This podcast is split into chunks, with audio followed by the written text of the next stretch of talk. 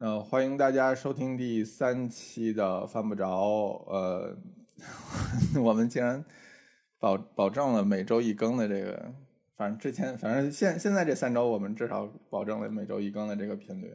嗯然后今天在线上呢，还是还是我们三个人，呃，雨前、田螺和蒋勋。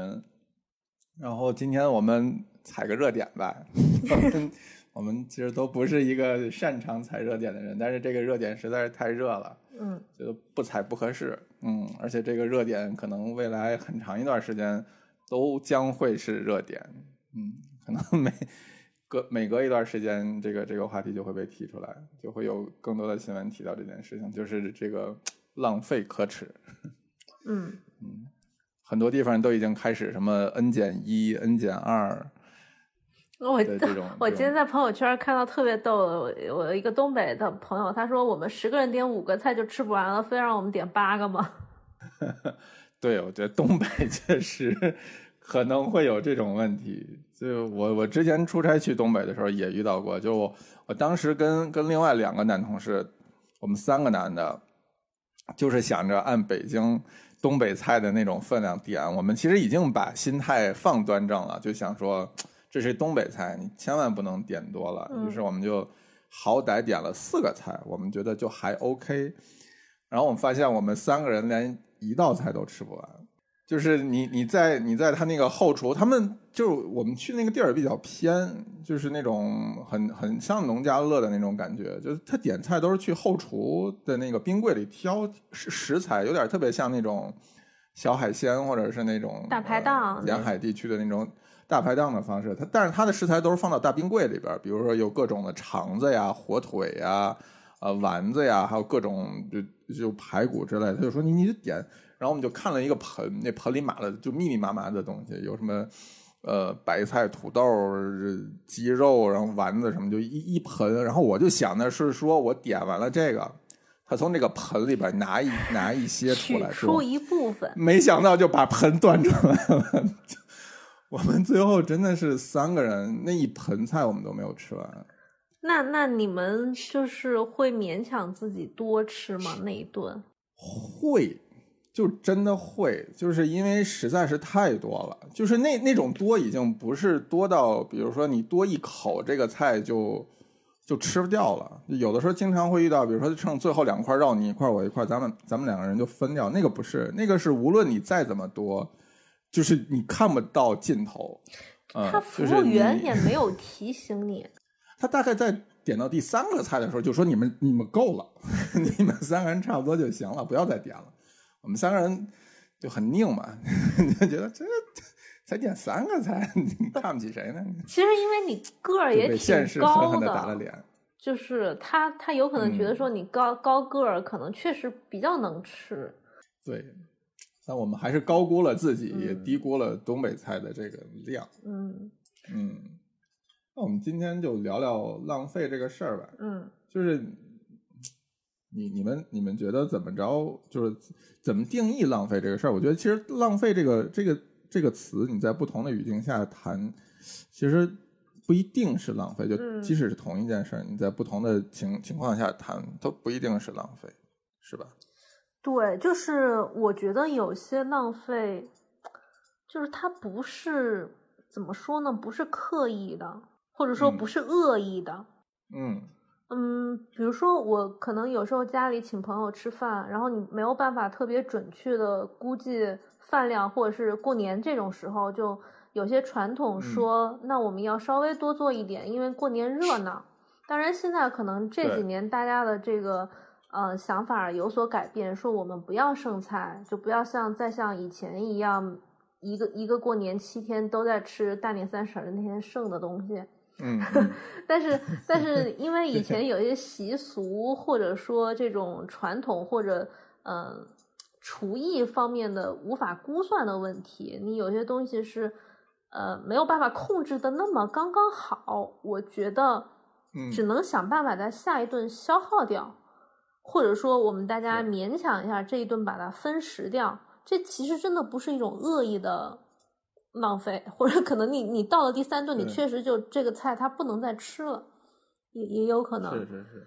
对，但是我我有一个很嗯，我有一个很矛盾的地方，就是说，因为我我爸就是属于那种，嗯，我们今天一定要把这个菜扫光的人，嗯，嗯就是当然常年下来，我我父母做饭已经可以估计出，呃，三三口人吃的这个分量，大部分时候刚刚好，但是如果一嗯旦多了，我爸一定会要求说，最好还是吃完，就是以从前是这样的，就这对我来说就很痛苦。嗯，就是不要不要剩饭嘛，就是碗里的饭不要剩下。我我小时候也是这受这种教育长大的，对我也痛苦了好多好久。对，所以就在后来很长一段时间，我就觉得说有些东西，你到到底要不要倒掉，这个其实在我心里矛盾了很久。现在好像可能就过了那劲儿了，就觉得说有些东西可以比较坦然的面对，就是稍微浪费了就浪费而了而。且就是就是你知道，你都 听过，都听过有一句话，就是你你妈觉得你没吃饱 这件事情。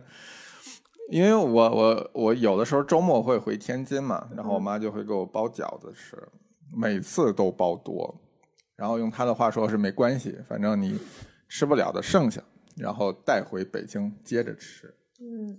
但是就是也会每次都把我撑得很很撑很撑，他然后他就会说说你现在不行了，嗯，你现在是你以前是能吃四盘饺子的量，你现在只吃了两盘，而且他永远按四盘饺子的量给你做。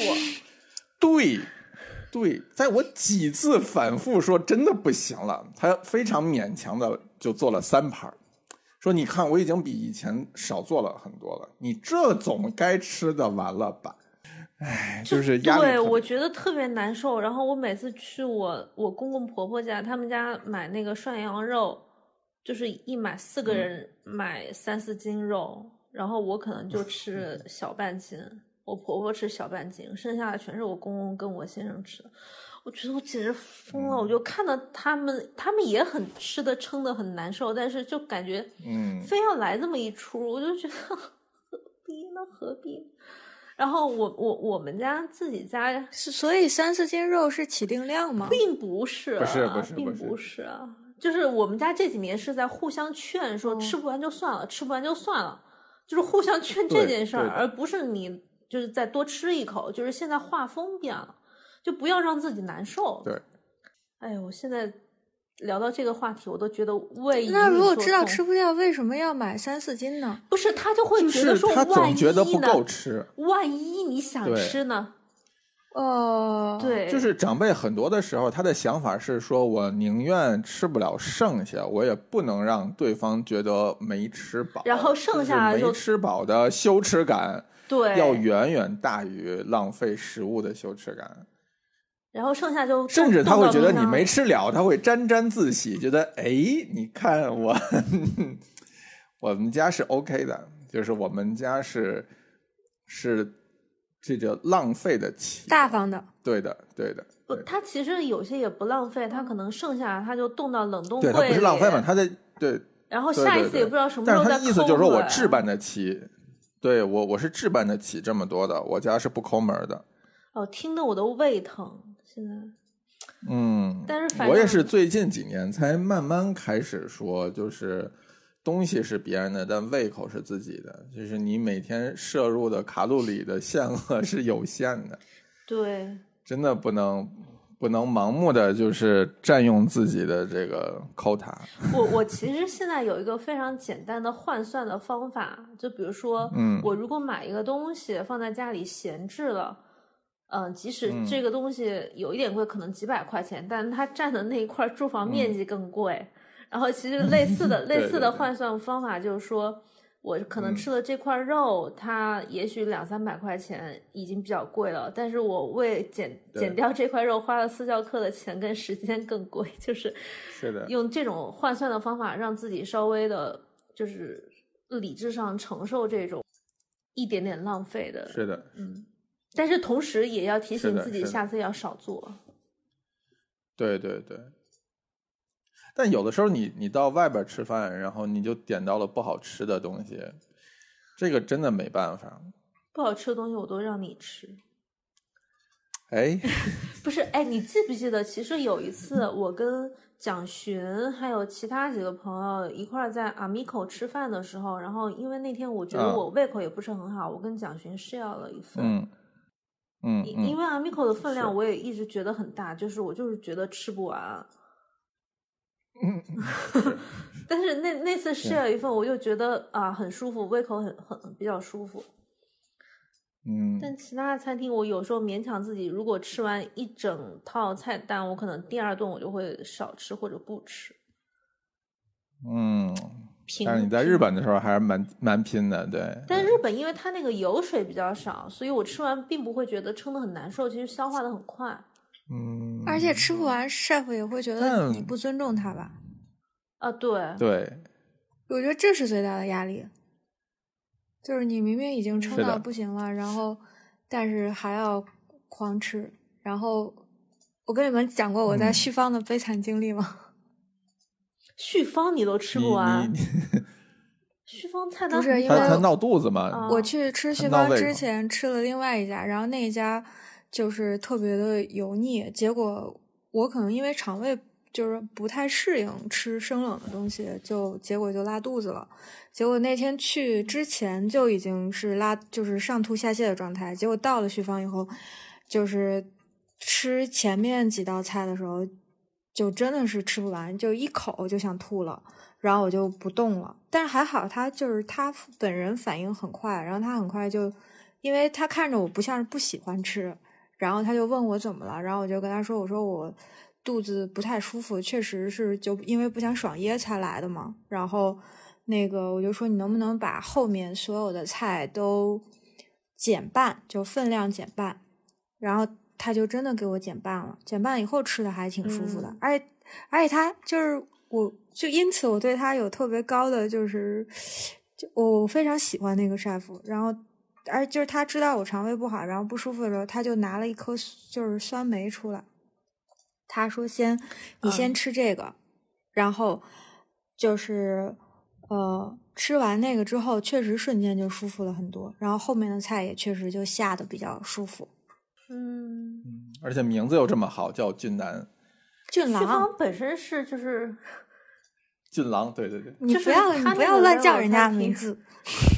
他他那个 level 餐厅，我觉得他可以控制到这些东西，但是就是其他的有些大众餐厅，我觉得你没有办法，就是很难，对对对对，所以其实大众餐饮或者说就是就是就是这种餐厅反而容易造成浪费的结果，就是。就是你，你首先你很难估算它的这个饭量，就是嗯它菜量，你一不小心就点多了。二一个就是你很难保证它的出品怎么样，就是实在是碰到了一个你吃不下的，就是有香菜的，你不能就不得不只能就浪费掉了，就反而反而哎，他们不会问你有什么忌口吗？对，不有些问了也给上啊。就我们去吃某些餐厅，然后就说雨贤说他嗯忌口香菜，然后他上的菜还是有香菜。啊？对，嗯，就是普通的大众餐厅啊，你因为他顾及不到那么多客人，他记不住，他几百个人同时在吃饭。哦，那，这种情况你们会退回去吗？嗯，把菜小店儿经常会有这种问题，会跟他说，会跟他说，但就就你只能好一点的呢，放在就是说旁给你在边对，就有的时候嫌麻烦，你就吃香菜的朋友把香菜都吃掉了。但无论如何，就很多时候这一份就浪费了嘛。是是，当然这其实更多是我个人的原因造成的，就是那你知道这一点。很好。是，所以团团每次都说我，就每次我点完菜之后，团团都说：“哎呀，你你再减两个吧。”就团团就是我那 n 加一，呃，叫 n 减一，就每次他都觉得我，你看你有点多了吧？对，其实这一点我也能体会到，就是以前我去赵师嗯傅那儿吃饭的时候，有朋友也是就点很长的菜单，然后吃到后面你就根本记不嗯清楚这一顿到底吃了什么，而且胃还很累，就是有那种来都来了和到此一游这种感觉特别差，就是你只要觉得说来都来了，再多点一个，这这这个这个想法一定要制止自己。是的，因为你你一定要跟自己说，你还会再来的。对，就是你不要影响嗯。到整个的感觉，就永远是那种九点五分或者九分满的感觉是，是最让人回味的。我觉得能够坚持这一点的话，一般还是会舒服很多。是的，所以，所以那我们哎能概括说，这主要是靠自己克制吗？对，其实就是从客人这一方来讲，你除了嗯少点点儿外，其实你你能做的其实并不多。就是你你在你作为客户端来讲，你你能怎么着呢？对吗？嗯 你无外乎就是少点一点儿。嗯，不要别扭，不要闹别扭，非要我我非要再点一个。对对对对对对对，就是就是控制一下自己的量。就很多人是不知道自己吃几碗干饭的。嗯，嗯对，我觉得还是就真的要要管浪费这件事情，可能还是要看源头的事情，就是你一级一级往上看。嗯就你你说完客人的问题，你其实可以看看餐厅的问题，因为我觉得有的时候餐厅浪费也蛮多的。啊，蒋勋，快来说一说。对啊，蒋璇这种在专业厨房干过的，你们你们餐厅有浪费的情况？法国已经不是这样了，就是嗯中国我不太清楚，因为法国现在不是都是菜单儿嘛？菜单就是 chef 嗯定你吃多少，然后他设计多少道嗯菜的话，他每一道菜的分量，你比如说如果菜的道数多，又是一道一道上，然后他基本上就是会把每一道的那个克数要减少嘛。然后如果说他的呃道嗯数少，就一顿饭的道数少，然后他为了让你吃饱，他每一道菜的克数就要变多吧。所以还是会有一个就嗯是、呃估算。然后上学的时候，反正我嗯们上学的时候是没有学，是后来在餐厅里面学的。就是我的 chef 教的我，就是他大概是告诉我说，比如说，如果说这一顿有只有三道菜的话，嗯，当他点了这个菜的时候，你要给他下多少克，然后他才能吃饱。然后如果嗯说哎，所以你们真的是每每个食材都要分别称重，然后再做。因为你大概知道每每一份菜需要多少克，就也不是说要称重。比如说饺子吧，饺子就是可能大概是、呃嗯十个是，我想想，大概十个饺子是两百克左右吧。我们餐厅包的饺子啊，然后他就是说一个人差不多，如果嗯是、呃小份儿的话就是一百五十克，大份儿的话就是要到两百五十克，要看它的胃口大小。然后你基本上就知道，如果说它是嗯按一个平均的胃口的话，你就抓直接抓十个小饺子给它下下去就可以，差不多就这样。哦，然后你一只鸡是所以得你们每一个饺子的那个重量是定对啊，量的，然后你一只鸡也是养到那么大，然后胸的那个鸡胸的那个大小也是这么嗯大，然后你就大概是知道说你一只，嗯。比如说一只鸽子，你肯定是，嗯、其就是前厅的服务员也会有培训，就比如说一只鸽子的话，就不建议，可能是建议他四个人去点点一只鸽子，这样他烤一只鸽子的话，差不多就刚好是四个人的分嗯。量，然后每个人再分别摆盘儿这样。嗯。呃，我我我我感觉好像就是马瑞欧他们好嗯。像学的更详细，就是会有一个那个就是嗯会有一个那个就是你嗯物料平衡对，就是你每每一个每一个人一天需要多少热量，然后他如果今天来吃了这顿饭，他在你这儿嗯就是他在你这儿吃掉的那个热量，你是要给他总控的，然后每一道菜的分量是嗯肯定像 Roca 他们那种的，还是就是偏多了。但是他还是为了有好多人可能省了，就是嗯存了一年的钱，然后就在那儿过生日嘛。然后他还是要让你觉得就是你你被啊优待了，但是但是你说餐厅不称重、嗯不算嗯克数是是不太可能的。然后因就是他但凡算成嗯本，肯定得算。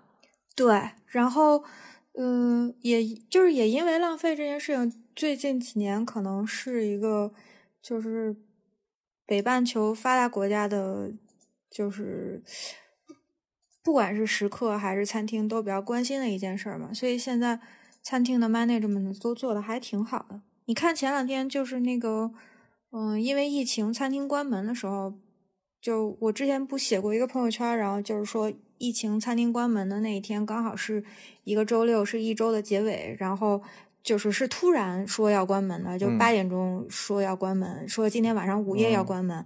然后当时我大概看了米其林写的那个报告，嗯就是说基本上接受采访的三十多个就是的 chef，他们当天剩下的东西都不多，就基本上就是收吧收吧就就可以散伙的那种，除非他是哦在那个周六提哦前订了下周的货，那就特别惨，就是因为他下周一周的货都浪费了嘛。嗯啊，嗯嗯、是但我们餐厅是其实中餐里面，嗯啊，你先说完。但我们餐厅是就是每一周都是呃周一的、周二的、周一、周六的晚上下单，然后周二的早上送货，然后每个周六的周六晚上，我们餐厅是没有那个 menu 的，就是每个周六的周六晚上，我们餐厅是嗯。open 到不需要预定，然后就是等于是邀请食客来把剩菜都处理完，对。嗯，嗯，你们这种就比较好。但你这个已经算得非常精准。其实中餐里面有类似的，就是我在很多呃专业的中餐书籍里面，它会给出这种食材的产出比例。我不知道这个词儿合不合适。就比如说一个多大的鲍鱼，嗯它发出来净重应该是多少范围内，然后一条呃一斤五两的。桂鱼它出肉率应该是多少范围？就是因为它可能要片出来嘛。就是它全部有一个这个标准，因为厨房但凡要算成本，它肯定就会知道什么样的程度是不浪费的。但是很多时候是因为有排场的需求，有有客人的需求，有其他的需求，就是我觉得如果从厨房端来说，它是能够知道上多少合适，对，嗯。因为见的食客那么多，我我我我觉得这点把握是有的，就完全是因为氛围或者其他的问题造成了一些多点或者浪费。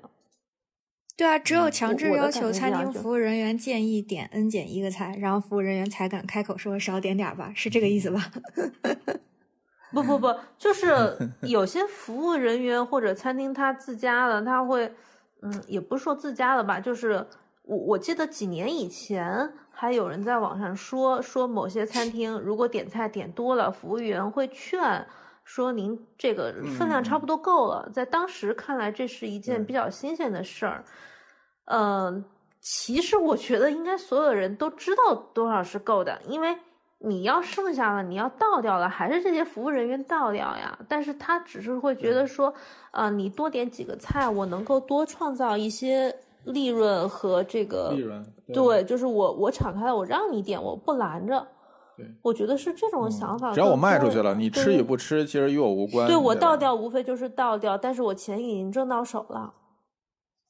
嗯，就我的感觉是偏向这样，因为对你只要多点了，他们一定可以关注得到。是。其实天津挺多这种小店，就特别居家。嗯，老板娘就是服务员，然后你点菜的时候就特别不客气，说差不多得了，你就对别点了，你就就这么多就够了。居家嗯是因为他再点，他就他就说你是他希望你下次再来，那你如果总在他那儿是浪费的状态，那你可能呃你回过神儿来，你就觉得也不合适，那他就拦着你就好了，而且。是就是你做多了，他也很累，他在后厨也很忙，忙完了你还吃不完，对也很不爽。对对对对对，就对自哎，你们有没有看过一个汇嗯丰拍的广告？因为就是我还挺喜欢看汇丰在机场放的那些广告的。然后汇丰有一个我印象挺深的广告，就是讲的是一个外国人到中国来出差，然后中国的就是商务宴请请他吃饭，然后他为了表示礼貌，就把碗里的饭都吃完了，结果人家就一直给他就添是吗？就是又给他做做了一碗，又给他做了一碗，然后他就为了表示礼貌又吃完了，结果一直到他吃到就快要吐了，然后那个对对方就是才才停下来。就当时他他是在讲说，就是有这个文化的差异，嗯然后中国人好像还是就是讲究，就是饭桌上最后一桌饭都吃完要剩个碗底儿。对要剩一口？这个我我我在以前一个经典的日语阅读里面也看到这个差异，就是说中日同样有这样的差异。然后呢，很巧就是我昨天在微博上看到另外一个日语博主也发了类似的，说，呃，其实可能还是家庭氛围或者教育有所不同。你如果是那种场面上的应酬，大部分时候你会要剩一点，但你要在家里，没有人说碗底还。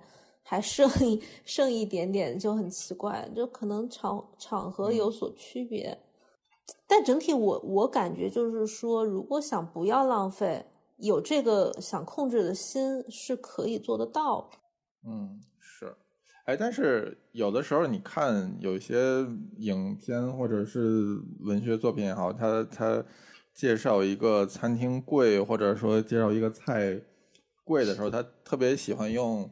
一种表现方法就是说，比如说我这个菜只用里边最核心的那两三片叶子啊，或者说我这块肉就只取一头牛身上第几根与第几根之间的那几百克的肉，就是这种会让人觉得是一种浪费的感觉，就是就很容易让人觉得说我为了这几克肉就要吃一头牛，或者说就是像什么。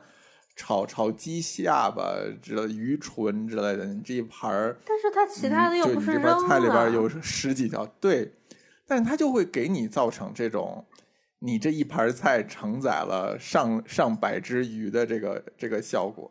这个我觉得是这种标题党，或者就是。他在渲染氛围的时候，在恶意的在突出这种感觉，但，嗯，比如说以前，嗯，就香菜老香菜里面有一个叫做祖安白菜，也不，反正也是就是一筐菜。祖安吗？对对对一一一筐菜只取菜心儿，然后他这这个菜的典故是说，他就明摆着说，除了菜心儿之外，其他的菜叶子都给扔了。那这样肯定是浪费。但是你比如说，你在一个餐厅里面，你有高低档，有高中档，然后或者有后厨自己的员工餐，你出菜的时候你只用菜心，但是菜的其他部位你可以在菜的呃在其他的菜式里面或者员工餐里面把它吃掉。我觉得这个只是对就做法的区别吧。对，其实好多人不理解，就是说他虽然给你标了，我只用这块，并不代表我其他的地方就扔掉这件事情。那成本也太高。对呀，就是其实很多餐厅是把那些边角料都要回收来，比如说你做汤的那些辅料啊，或者很多东西都会用到，都都会用到。就是你即使一块非常美的肉，那些边角料你也都是用得到的。对，就我们餐厅之前牛排会有什么修和牛的牛排，然后我们就把那个边儿削削剪剪，那些边儿都留下来，就炒个饭什么的。做做员工餐是，就是我记得有些餐厅，它的一个主厨的 KPI，就是大酒店的餐厅主厨的 KPI 是这种食材的利用率。嗯，就他如果节约了很多成本，老板是会非常高兴的。就是没有人会在愿意在这个事情上面跟钱过不去啊。对呀，对呀。嗯，就就讲学，你们你工作过的餐厅，像这种后厨要要扔弃的。边角料多吗？嗯，基本没有吧。就是是吧？一个是一个是就是食材的再分配是由我们的供应商完成的。就比如说，你看那个那个，哎，人生一串吧，人生一串不是有一家专门烤猪鼻子还是什么？嗯嗯。哎，叫叫什么来着？那个东西就嫩嫩的一长条那个。他其实只从他的供，对他其实只从他的供应商那儿拿鼻筋，但是对，就是是他的供应商把猪身上剩下的部分去分配给需要不同原料的商家。对，就比如说有时候我们，对对啊，然后有时候在家里做烧鸟的陈老师，怎么了？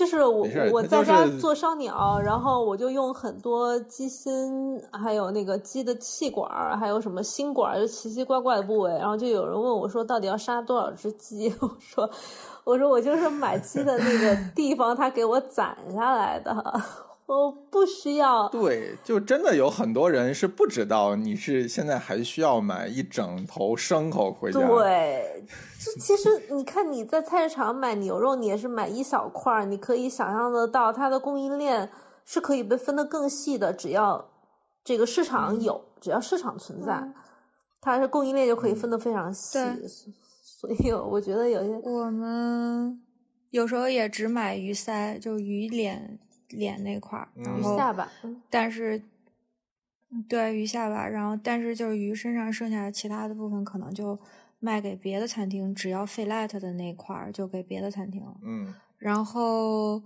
呃，但是我我们帅府有个挺牛逼的地方，就是整头羊、整头半头牛、半头猪这样的，他还是就是他还是会愿意要一整头，因为这样的话他嗯进价便宜嘛。然后每个周二的下午，你就看他把一整头羊搬到我们那个屠宰台上，然后拿一个小锯在那儿自己割割割割，然后把、嗯 把所有的内脏都拆出来。那那羊毛呢？羊毛呢？羊毛是剃了的，我又不是哦就是说活羊。来羊毛的来的时候已经是薅下来的。就就买的时候就已经是同同体了，对吗？同体是什么鬼？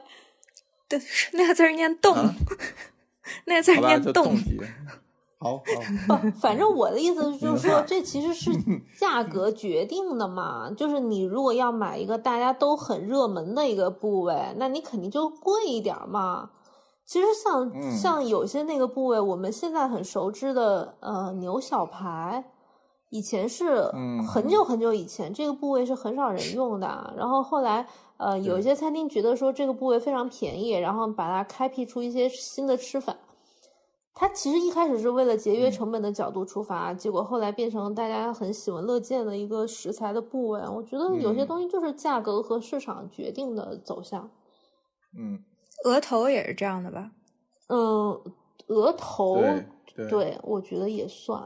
嗯你总能想办法弄得好吃。更大的对，其实更大的浪费还是普通百姓家里头，就是因为他你不知道商超购买东，对对，你在商超购买购买的时候，然后就你只会做那块肉，比如说中国人嗯。的话，就可能是五花肉对，或者是或者是肋条肉这样里脊肉什么的，然后你嗯。只会做那块儿，然后蹄子、耳朵都是超市帮你卤，但肯定是还是有很多的地方是是剩下的，就是是超嗯市自己也处理不掉的。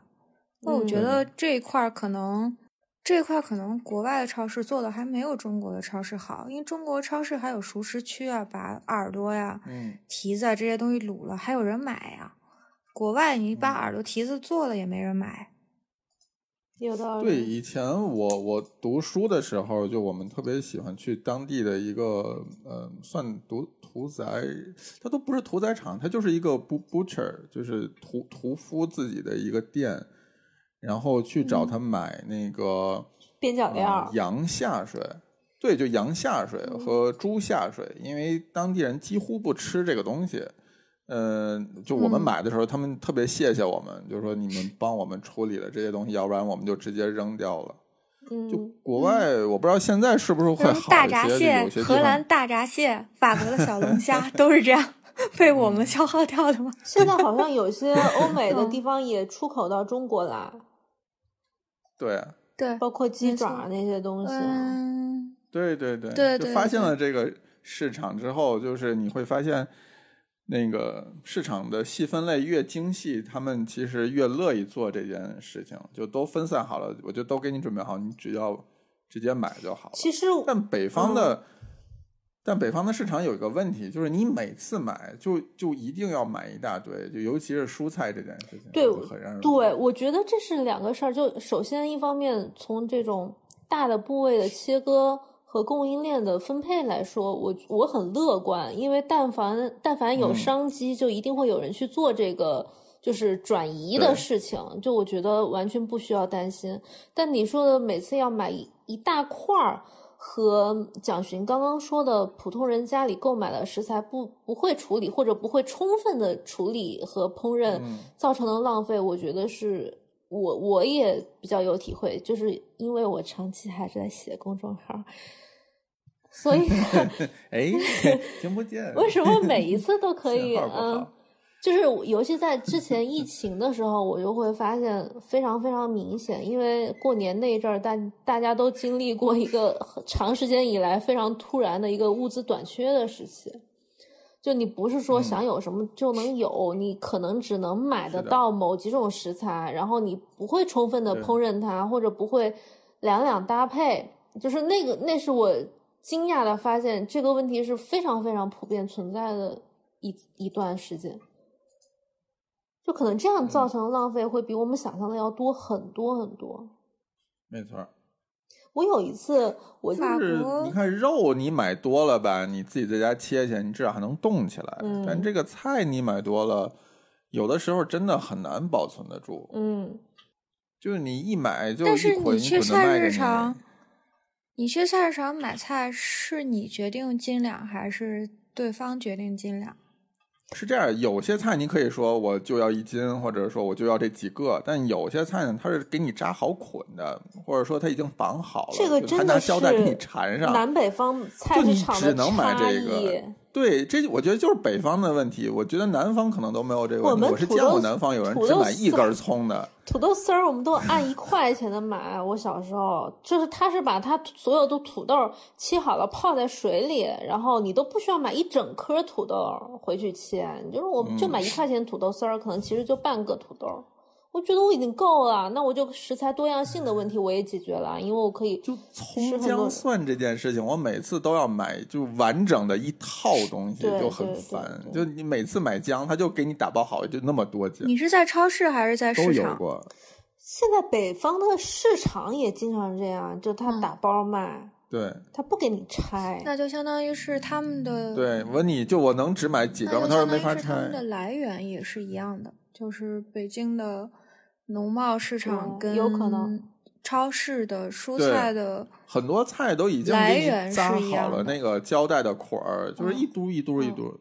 对，这让我也很痛苦。我后来就是提供给读者一些方法，就比如说你有些东西可以冷冻，但是你肯定会损失一些香嗯气。然后有些东西你可以把它榨成汁儿，像姜啊这种东西，你把它榨成姜水嗯儿，做成姜末，你可以保存一段时间。但是就是 很不爽，一定会浪费一点。，尤其是绿叶菜这种东西，对，我前两天在看那个就是网上买菜的，就是分析的文章，然后因为不是嗯从疫情以后，我基本上都在网上买菜嘛，然后嗯我嗯试过各种各样的 APP，然后最后留下的是那个就是送菜单份菜分量比较小的 APP，嗯，就是，嗯但是因为你这个是，嗯，呃，因为就是因为它那个好像是有一个经济模式，就是有一个商业模式是，嗯。就是现在的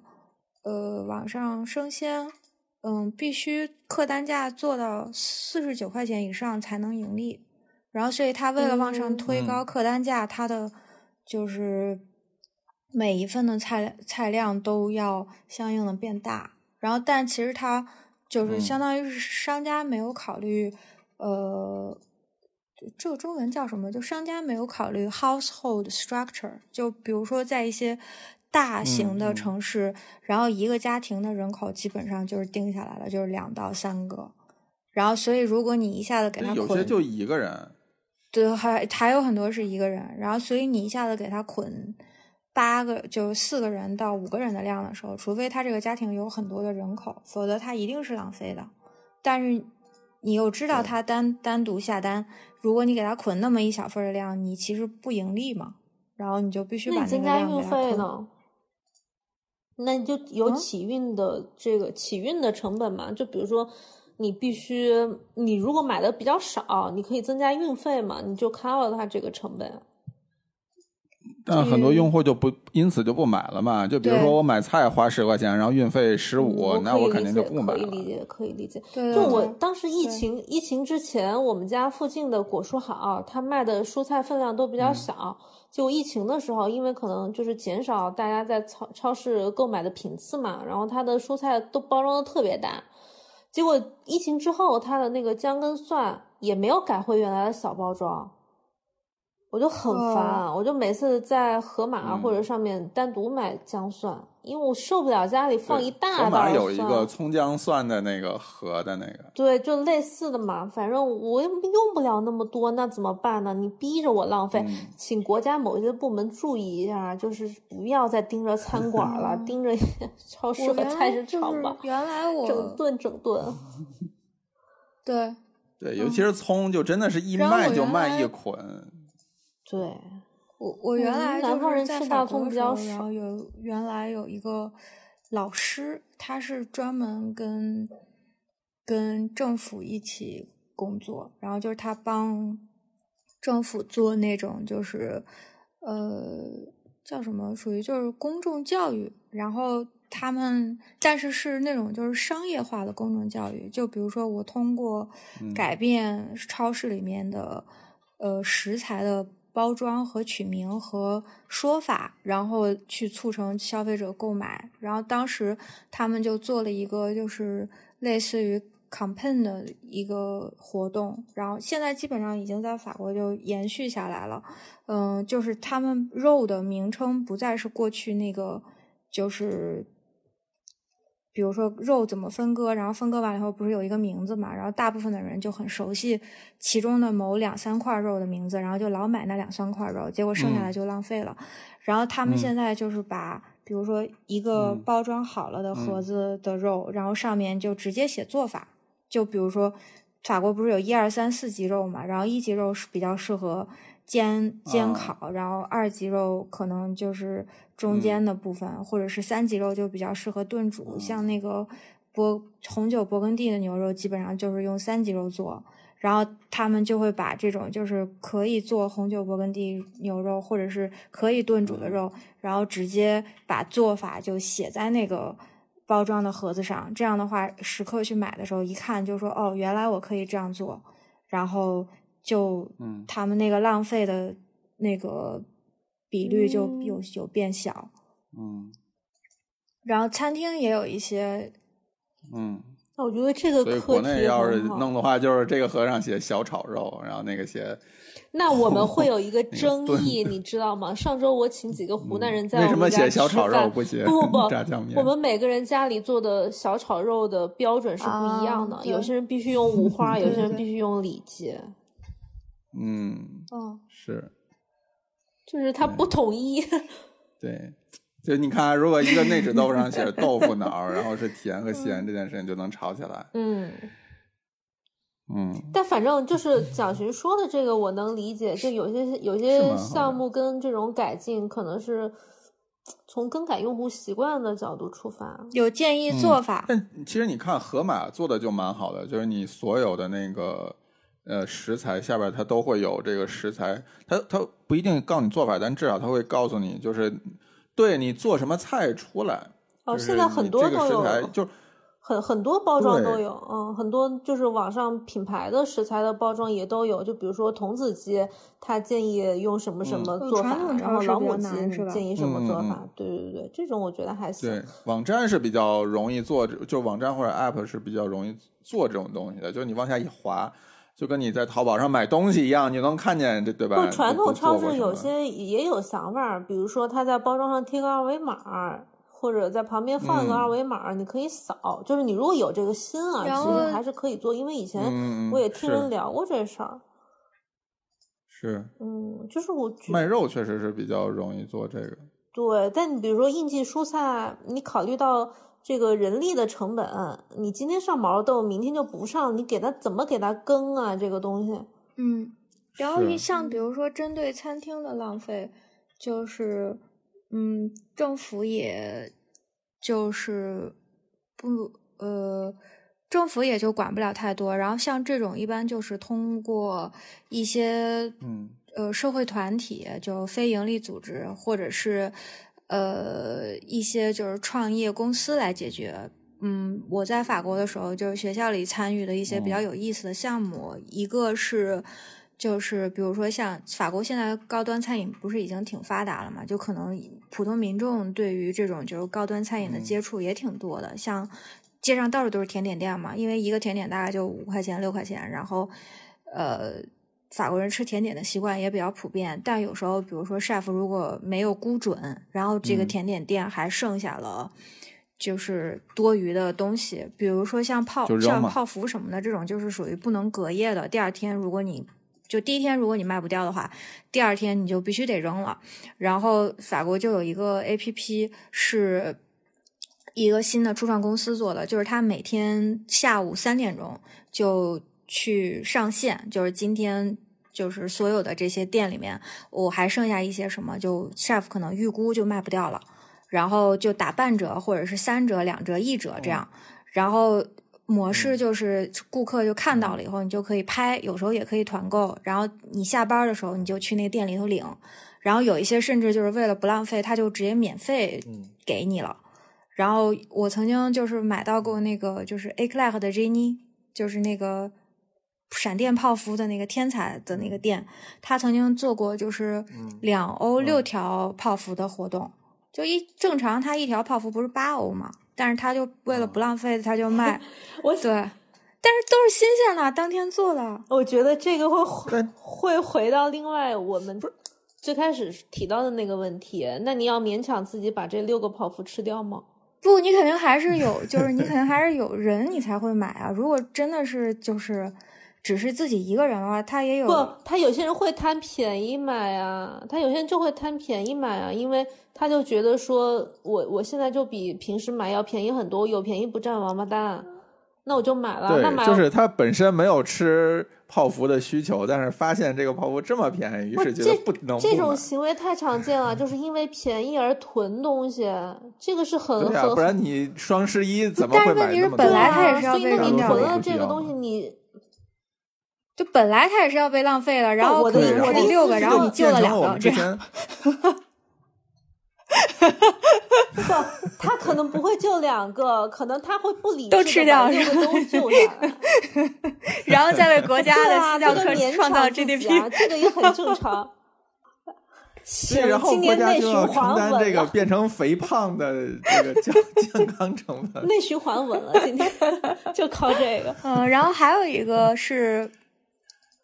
这这件事情其实我们之前聊过嘛，就是你你甜品店或者面包店做不完，然后扔掉的东西到底要不要就是送或者便宜卖？那送肯定被市场经济证明是不行不行的嘛。对，就是因为送这件事情，你你要不要承担送后的成本呢？就是如果你送出去，这个人吃完拉肚子，那是不是你要负责？欧洲法律还是管的挺严的。然后我我之前就还有个例子没说完，就是就是像一些商超，它会有一个比较严格的保质期，就是这个东西过了售卖的保质期，你就不能再卖了。但其实食物本身的保质期是大概还可以再延长三天左右。然后它有一个很严格的保质期的，就是这个测定。嗯，然后有一些就是那种呃。类似于 NGO 就非盈利的组织，然后他们就会统一去商超把这些就是快要过期，但是还法律上已经过期，但实际上还能吃的食物，呃，然后就统一集中起来，然后再送到那些就是没有能力自己出来买菜的老人家里面，就是嗯，叫老人就可以报名说。嗯，我觉得国内还是还是不要开这个口子了，真的太难监管了这件事情。嗯嗯，我们本身还存在那个就是自己改保质期 时间码的事儿呢，我觉得。对，哎，我觉得这个没有办法讨论的太深。是的，是的，就是我们都知道是怎么回事就。那我我我想我想我想问另外一个问题，就比如说。像雨前以前会买一些很奇怪的食材，比如说鳄鱼肉、鸵鸟肉这些东西，你最后都吃完了吗？都吃完了，然后鸵鸟肉就送朋友了，朋友吃的特别开心。是因为你觉得难吃送朋友吗？是我这觉得真的难吃。对我就是这么想的。就是，所以朋友吃掉了不算浪费，但实际上你是在以一种有一点点猎奇的心态在做这件事情，对吗？对，有我我对我对没吃过的东西都保持兴趣，就是没吃过，然后我认为我可以接受的东西，我都想试试看。嗯，那你觉得故意做这样的奇怪的东西，或者一些尝试，会有浪费的成分在里面？我觉得你要看你初衷到底是想干什么，就是嗯说，如果你的目的是为了做掉完了之后吃掉它，嗯我觉得是 OK 的。其实这是这话说起来很诛心，就是你你不能判断他的原始动机，就是，但但我觉得这件事情是是要判断的，因为有的人他做吃的的目的不是为了吃下去，而是我要故意做出来一个东西很恶心，是为了然吸引眼后我要发到网球上被。对，就是让大家看，然后我做了一个特别恶心的东西，甚至我还要把它吃下去。对有些人甚至都不吃下去，就是要跟你告诉你，你看我可以把这个东西做的这么糟糕，嗯。然后就当做那种那个搞笑的图片一样发，我就觉得那个就很很糟糕。嗯。就如果你你的目的是为了做完吃掉它，我觉得 OK，因为因为甚至你在你你在做的过程中，你甚至有可能会出现，比如说我做坏了，嗯。也有可能一开始没接触过这个食材，我不知道它的特性，我做坏了，嗯，扔了或者是浪费掉了，我我甚至都可以接受。但但相比较这个而言，就是我故意做的很糟糕，然后我还要把它吃下去，我觉得这个反而是浪费了食材。对，就是做坏了这个东西，我觉得情有可原，因为你其实嗯你是在能力的增长的阶段，或者是扩充知识面的阶段，是会有一些这种食材或时间成本上的牺牲，我就可以理解。嗯对，但你故意做的很糟糕，然后就为了博眼球，我就觉得不大行。对，我同意你。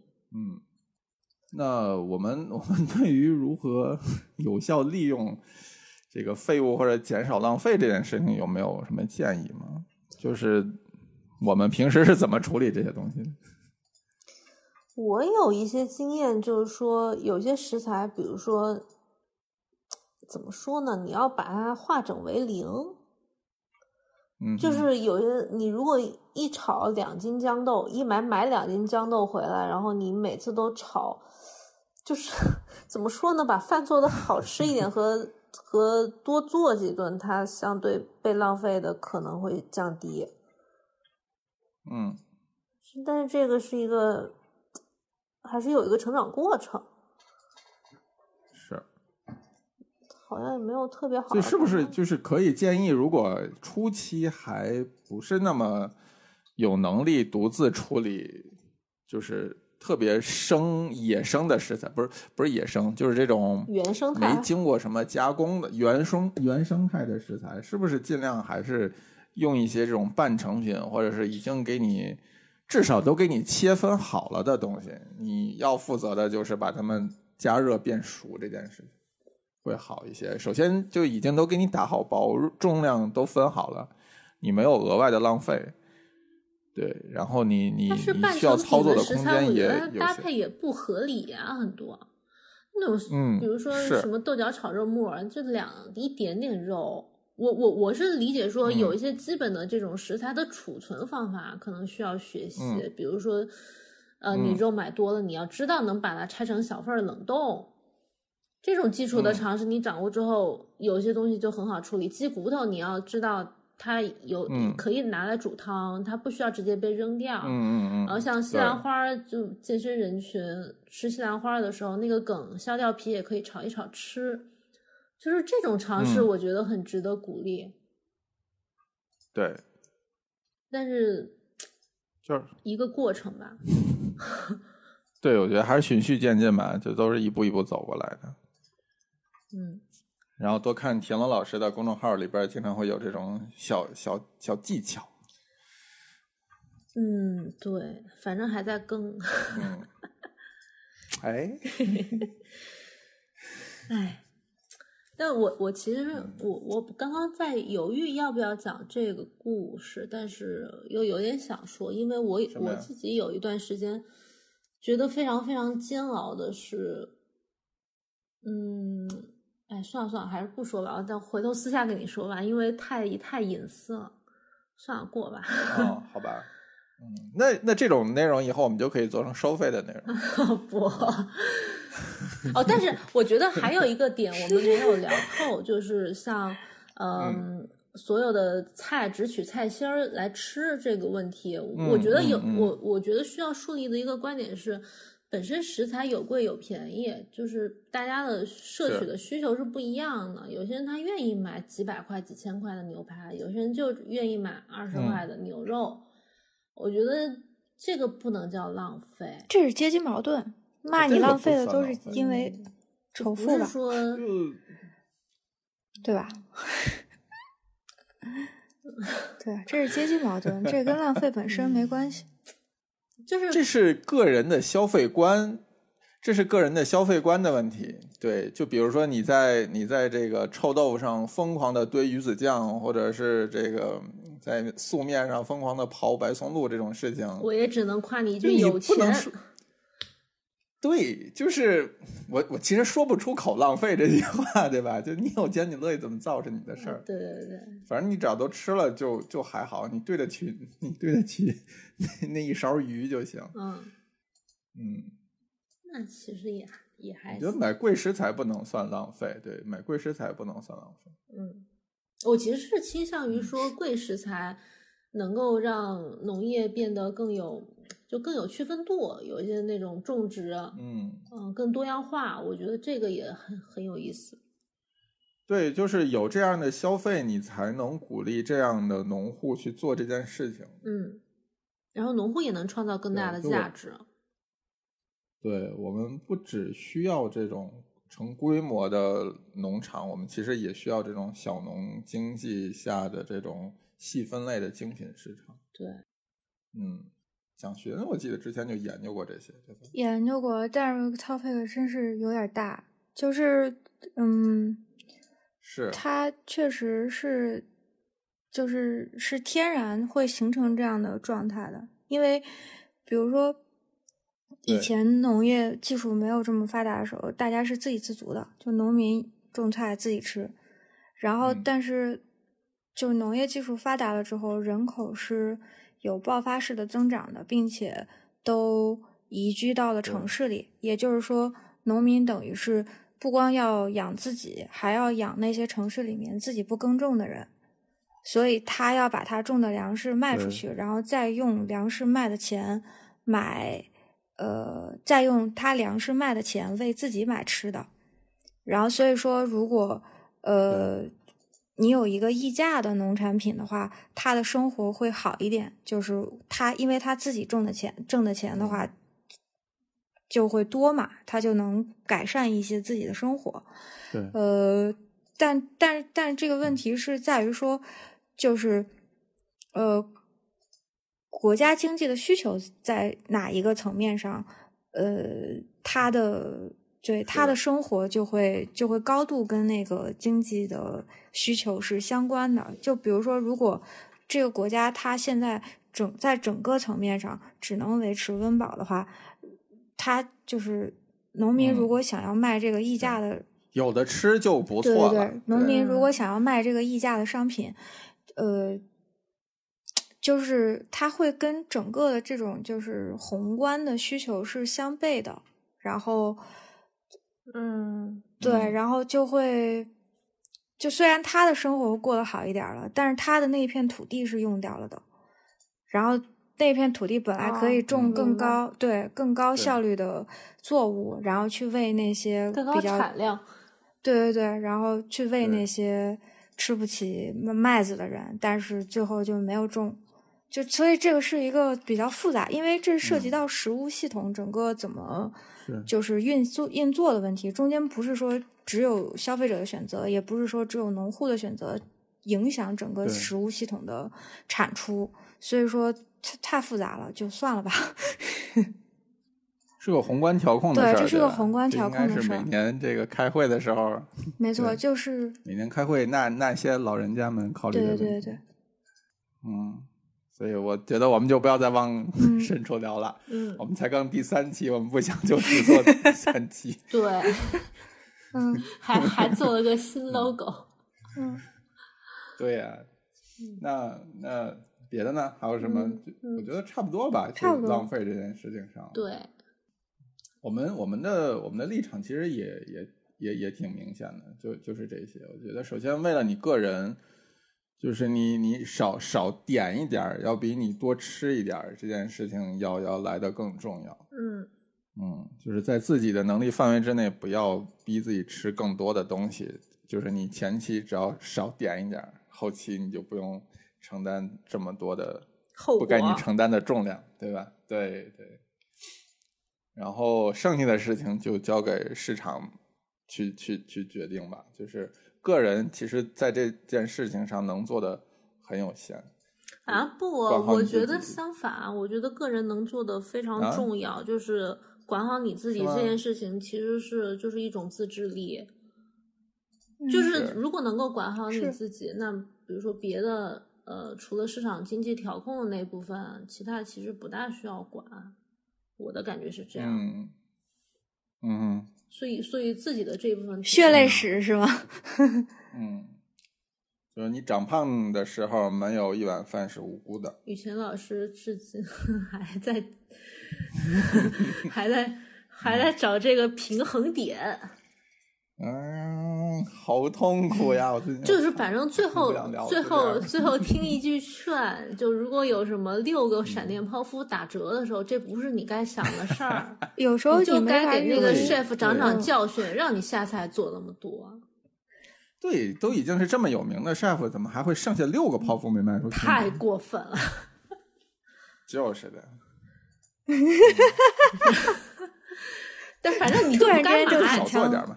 雨前你你可千万别买，你一定会买。我跟你说，哎，哎，好，今天我们就聊到这里。行行行，今天就到这儿吧。好，我们下期再见，嗯，拜拜拜拜。